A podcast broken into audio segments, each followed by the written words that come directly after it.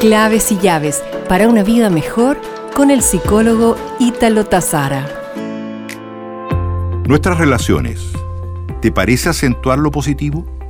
El psicólogo John Gottman, que ha investigado durante años las situaciones de progreso y de fracaso en la pareja, señala que las parejas que han vivido juntas con éxito durante largo tiempo presentan una correlación 5 es a 1 en lo que respecta a las cosas positivas versus las negativas.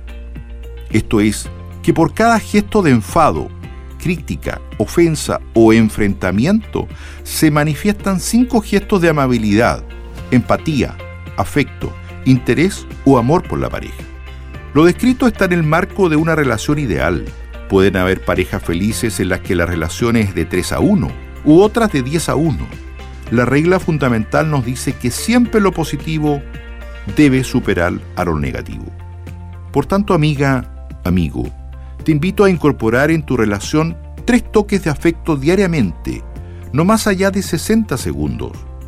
Un beso apasionado, un pequeño mensaje de amor, un mail afectuoso y divertido, un simple te quiero.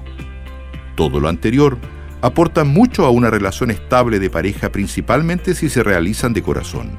Así entonces te sugiero, haz una lista de toques de afecto de un minuto de duración y trata de incorporarlos en tu relación, tres de ellos día a día, y verás cómo tu relación comienza a tener otro sentido. Esta semana estás agradecido por, mentalmente, trae a tu memoria una pequeña situación por la que quisieras dar gracias.